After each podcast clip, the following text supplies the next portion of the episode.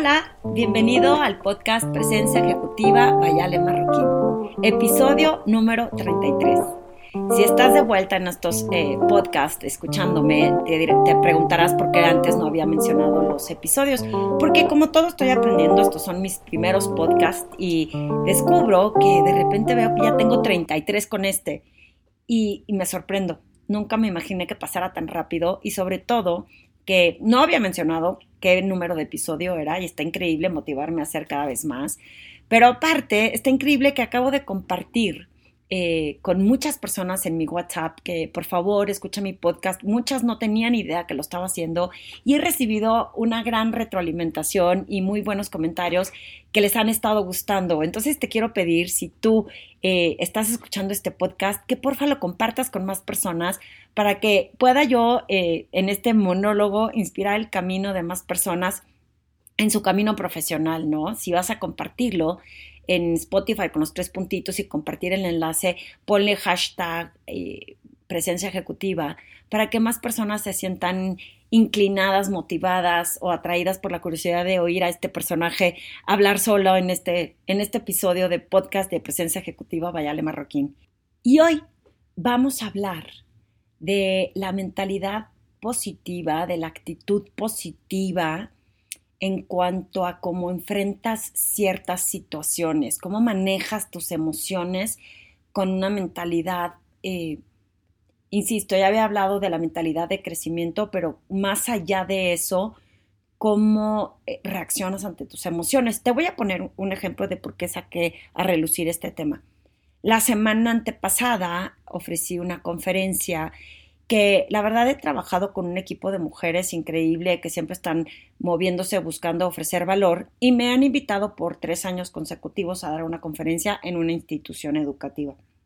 Y resulta que estábamos, eh, esto lo planeamos desde hace, pues creo que cuando empieza la pandemia, como por ahí de marzo, me dicen va a ser en esta fecha, me confirmaron, me adelantaron un pago para que ya fuera formal muy bien planeado, ¿no? Y llega el momento, bueno, no es cierto, nos juntamos como por virtualmente como tres o cuatro veces para esto es lo que, que, vamos a hacer, vamos a hacer la planeación, que todo saliera bien y sobre todo porque era la primera vez.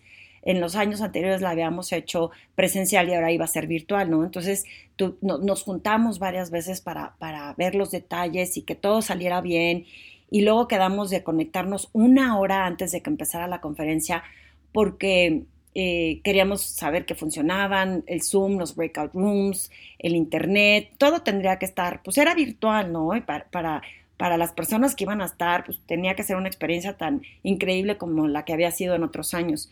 Y de repente, ya sabes, apagamos la ventana un ratito y el video por aquí ando, voy a hacer algunas cositas, pero aquí estoy conectada, mientras da la hora para la conferencia, que eran como unos 15 minutos antes.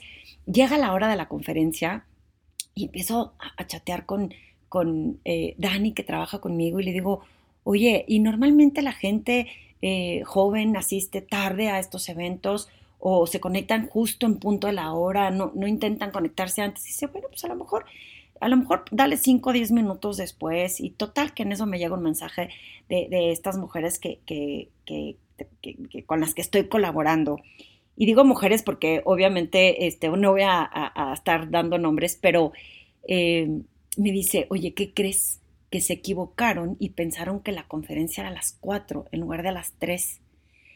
Y yo veía el reloj y decía, híjole, falta, o sea, llevamos una hora aquí conectadas, pero falta otra hora más para que empiece esto. Le dije, bueno, mira, vamos a hacer una cosa. Propon, dice, ya lo propusieron a ver si pueden convocar a la audiencia para que se pueda conectar antes. En ese momento eh, dije, pues yo creo que va a estar difícil que si alguien tenía en su mente, en su planación, una conferencia a las 4, le digas, conéctate media hora antes. Pues, seguro muchos, eh, ve la hora, a lo mejor están comiendo, a lo mejor ni estaban eh, cerca de la computadora. Entonces dije, bueno, pues ni modo, ¿no? vamos a hacer la... ah, no, la primera propuesta fue empieza a las tres y media. Y yo decía, chin, yo tengo un evento a las 6 de la tarde. Entonces, bueno, 5.45, ¿no? Tengo que estar conectada. Y me dijo, pues ni modo, lo hacemos de una hora y media. Y sonó fácil, sonó fácil, lo hacemos de una hora y media. Pero luego dije, no, no se van a conectar a las tres y media, no va a haber forma de que se conecten a las tres y media, porque pues cómo rescatas a tanta gente, iban a ser 124 personas, cómo rescatas a tanta gente y le dices que se adelantó el evento. Entonces ahí digo, pues ¿qué se le hace? ¿No? Ya se equivocaron, no podemos hacer nada. Eh, le hablo a la persona con la que tenía la sesión a las seis y le digo, me da muchísima pena, no llego. Y si llego, llego tarde. Entonces arranca la sesión sin mí y, yo ya me siento tranquila porque algo bien importante es, uno, ya se había cometido el error. No, pues ni modo, no es, o sea, no es culpa de nadie, simplemente son errores humanos y ahorita creo que con pandemia todo el mundo tenemos la cabeza a veces en otras partes y hay que ser un poquito más empáticos o compasivos con situaciones como estos errores, ¿no? Entonces dije, ¿de qué sirve? Dos, la que se quema soy yo. Si yo hago mi drama de, de por todos lados podría perder más yo que el error que cometieron con poner la hora diferente. Y te voy a explicar por qué. Porque si yo me hago la diva y digo, ¿cómo? Mi tiempo y tal, pues este, dejo de, de, de crear como una impresión en la gente con mi participación y lo único que percibes es un, poco empatía de esta personaje que piensa que su tiempo es el único valioso, ¿no? Cuando fue un error.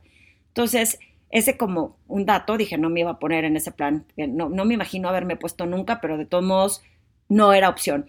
Y dos, que si yo decidía, bueno, pues ni modo, es su error, se friegan, y yo nada más voy a dar una hora y media, la verdad es que pues como pueden oír en el podcast, todas estas ideas se me van como hilo de media. No iba a haber manera que yo pudiera acortar el tema, que ya tenía planeado para dos horas, a una hora y media sin quedar mal yo, porque algo se me iba a ir, algo se iba a notar que estaba como extendiéndome y yo me conozco. Si yo hubiera quedado con la persona de las seis y decir, ni modo, si yo sí cumplo con esa reunión, no iba a estar ni aquí ni allá no iba a entregar un buen resultado porque iba a estar demasiado concentrada en que lo tengo que hacer rápido y a lo mejor en lo tengo que hacer rápido me comía información valiosa que pudiera impactar a las audiencias y tuviera el mismo resultado mi participación.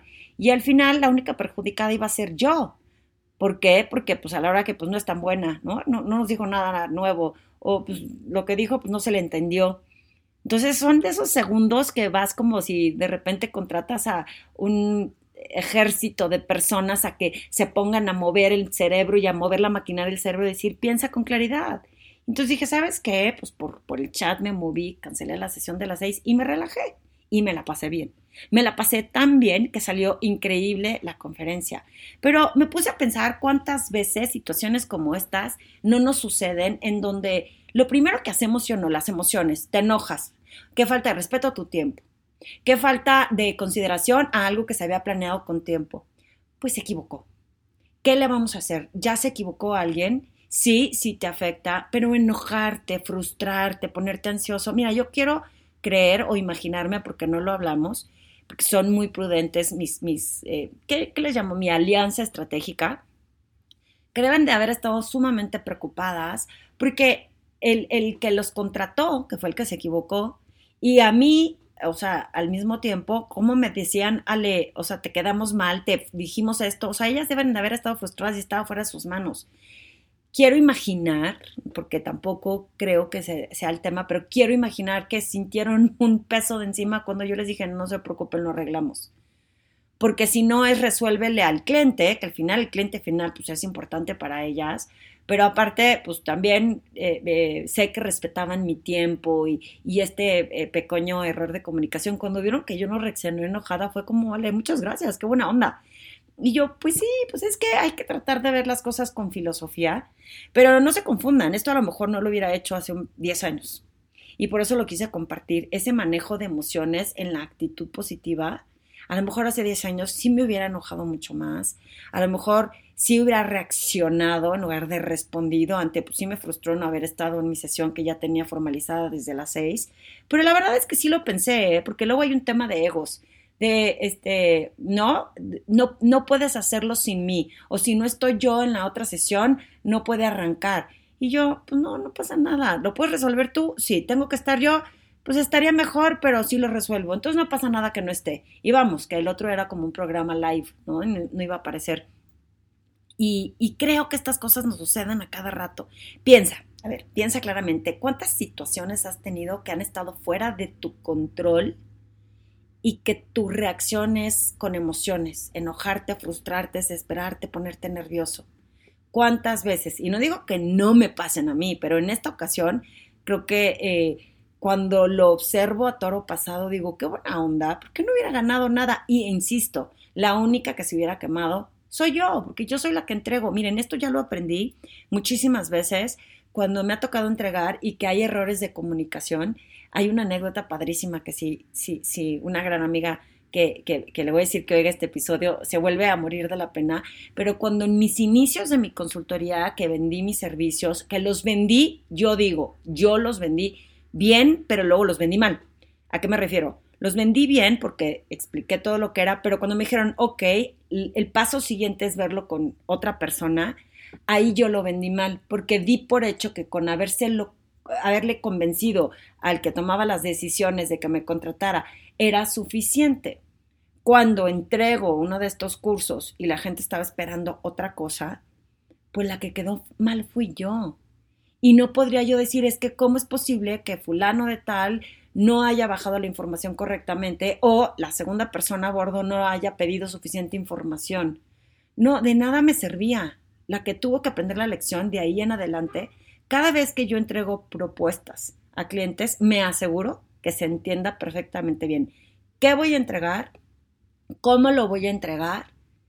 Si está claro cómo va a costar y a veces hasta como repetitivo, te este, lo entrego por escrito, pero te lo platico porque lo que hacemos los seres humanos es que lo que tú dijiste no es lo que yo entendí. Y luego yo quiero entender lo que a mí me conviene, porque es no, no por convenenciero, sino porque a lo mejor es lo que quiero ver dentro de algo que leí más o menos y superficialmente.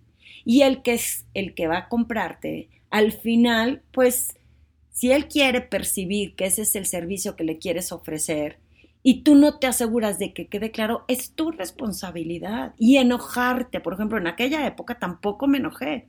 Sufrí muchísimo porque eran mis pininos como consultora y sentí que me había quemado con esa empresa, con ese cliente que me había contratado, porque aunque en el fondo yo pensaba, pero si yo les dije eso y que no vieron las letras pequeñas, y dije, porque no era un contrato, era nada más como un, el, el contenido que se iba a entregar, ¿de qué me servía? La que perdió la segunda oportunidad de participar en esa empresa fui yo.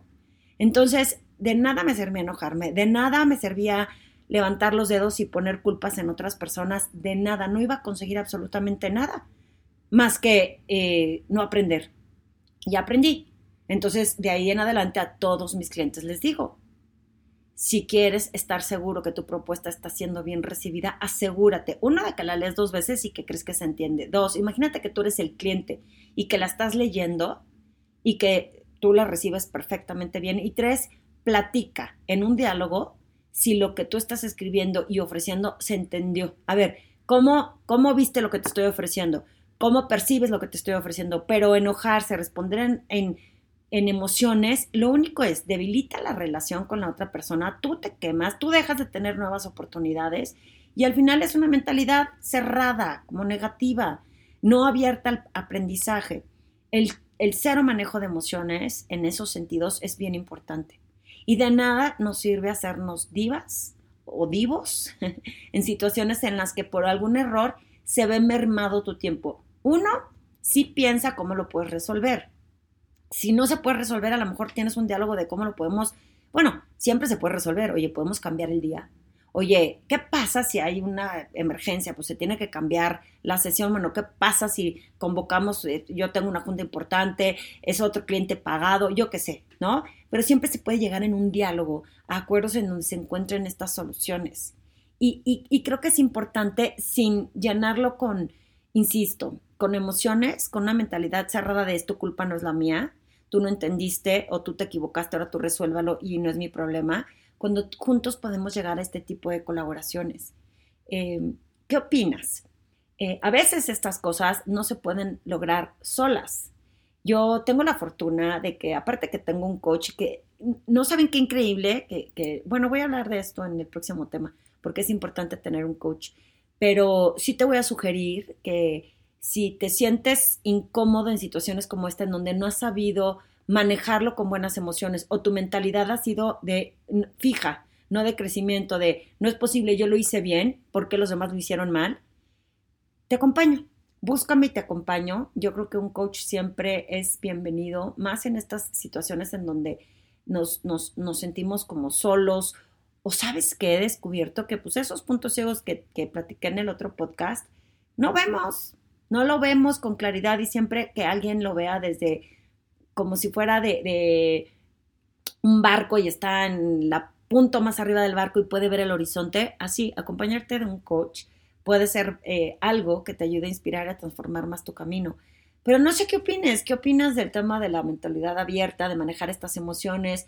Y, es bien fácil decirlo y bien difícil controlarlo, pero si poco a poco te observas y empiezas a ver qué tengo que hacer para que no reaccione ante emociones y sobre todo cosas que ya no están en tus manos, pues ya se habían equivocado. Y siendo sinceros, eh, pues, me, me, ha pasado, a lo mejor sí me ha llegado a pasar. Lo que pasa es que ahora como no agarramos el coche, pero en ocasiones te citan a las seis y el evento empieza hasta las ocho, pues estás ahí dos horas. Ya me acordé, el año pasado también en el medio financiero me pasó que me citaron desde las cuatro de la tarde para ver la dinámica y eran las ocho y yo no podía todavía entrar a participar.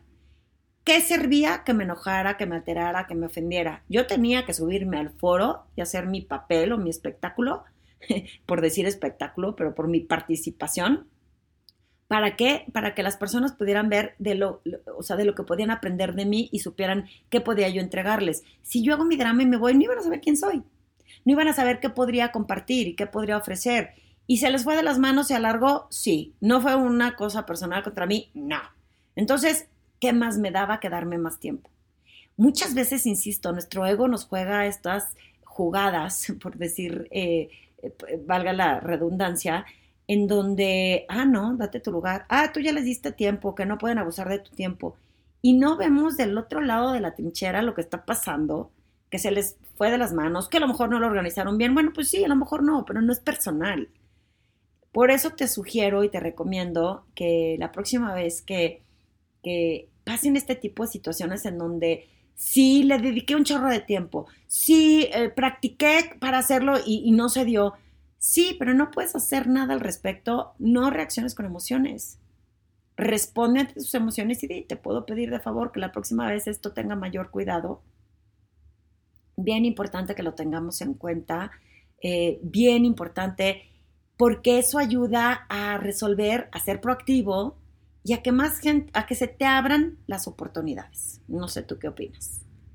Y recuerda, te vuelvo a insistir, si te gustó este podcast, por favor, compártelo con más personas y dame tu retroalimentación. Algún otro tema que quieras escuchar, qué te parecen estos podcasts y cómo lo mejor